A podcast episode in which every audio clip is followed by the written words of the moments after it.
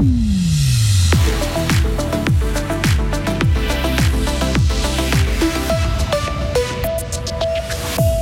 L'adaptation du taux d'intérêt des pré-Covid est dure à avaler pour certains restaurateurs fribourgeois. L'entreprise vaudoise SICPA est condamnée pour corruption et une pause de midi hors du commun avec un sandwich dans la main et un concert de métal dans les oreilles. Et puis la météo avec un temps plutôt instable et variable, quelques averses, il va faire de 17 à 20 degrés. Voici le journal de Delphine Bulliard. Bonsoir Delphine. Bonsoir. C'est une adaptation qui passe mal, un retour de la pandémie. Fin mars, le Conseil fédéral a décidé d'adapter le taux d'intérêt des crédits Covid, ces crédits octroyés pendant la pandémie, avec un taux à 0%. Mais depuis le 1er avril, les crédits de moins de 500 000 francs sont soumis à un taux de 1,5% à 2% pour ceux supérieurs au demi-million. Beaucoup de restaurateurs ont dû recourir à ces crédits pour faire face à la fermeture de leur établissement pendant le Covid. Cette adaptation fait craindre le pire Nicolas Berset est vice-président de Gastro Fribourg. Pour nos membres, c'était euh, quand même une grosse surprise.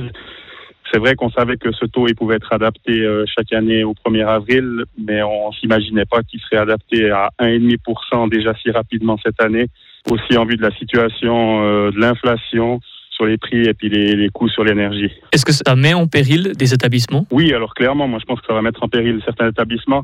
Certains avaient tout juste la tête hors de l'eau et puis euh, ben, c'est une nouvelle charge qui s'additionne déjà au reste des augmentations et je pense que pour certains ça va être assez compliqué. La Fédération suisse des entrepreneurs a lancé une pétition. Elle demande au Conseil fédéral de repousser son adaptation des taux de crédit Covid d'au moins une année. L'adolescente disparue hier à Châtel-Saint-Denis a été retrouvée en vie ce matin. Elle est en bonne santé selon la police fribourgeoise, mais légèrement blessée à la jambe. Elle a été transportée à l'hôpital. Les recherches avaient été lancées hier soir et ont duré toute la nuit. Un hélicoptère a été mobilisé. L'entreprise SICPA est condamnée pour des actes de corruption. La société spécialisée dans les encres de sécurité devra payer 81 millions de francs d'amende et de créances compensatrices. L'ex-directeur des ventes s'écope, lui, d'une peine de prison de 170 jours avec sursis.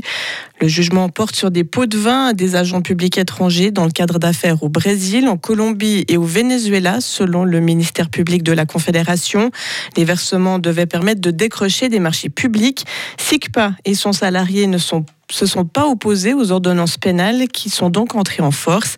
Mais dans une prise de position publiée aujourd'hui, la société rappelle qu'elle n'avait pas connaissance des actes commis à l'époque et qu'elle a sanctionné les responsables une fois mis au courant. C'est un scénario digne d'une série télé qui s'est déroulée ce matin sur l'A6 dans le secteur du Vangdoff à Berne. Alors qu'il roulait à contresens sur l'autoroute, un automobiliste a été arrêté par la police. C'était un peu avant 4 heures du matin. Mais au lieu d'obtempérer, l'homme a subtilisé une voiture de police garée sur place. Plusieurs coups de feu ont été tirés par les forces d'intervention. Le chauffeur a pris la fuite avant d'être intercepté environ 3 km plus loin. L'automobiliste a été grièvement blessé au cours des événements. L'autoroute en direction de Thun a été fermée pendant plusieurs heures. Le pic de la vague de chaleur précoce vécue par l'Espagne sera atteint entre aujourd'hui et demain. Des records de température ont déjà été battus localement hier avec plus de 36 ou 37 degrés dans les provinces de Séville ou de Cordoue. Cette situation préoccupe les autorités de ce pays en première ligne du réchauffement climatique en Europe. Le ministère espagnol de la Santé a notamment proposé aux régions d'avancer au 15 mai l'activation de leur plan chaleur fixé auparavant au 1er juin. La région de Madrid a déjà annoncé hier la de son plan qui prévoit par exemple la possibilité d'adapter les horaires des écoles. L'animateur américain Jerry Springer est décédé aujourd'hui à l'âge de 79 ans. Plusieurs médias américains indiquent qu'il est mort paisiblement à Chicago après une courte maladie. L'homme était célèbre pour ses émissions controversées émaillées de jurons, vulgarités et altercations physiques. Il avait connu le succès avec The Jerry Springer Show, lancé en septembre 91, symbole de la trash TV où comprenait Télépoubelle américaine, une émission diffusée jusqu'en 2018. Blouson en cuir, riff de guitare et cornes de diable. Et oui, une soixantaine de personnes ont profité d'un concert de métal aujourd'hui à midi. Le Nouveau Monde à Fribourg propose des concerts à midi. Le concept s'appelle les Jeudis Midi. Et aujourd'hui, c'est le groupe de métal Crimson Pride qui s'est produit, une sorte de répétition avant son concert de ce week-end.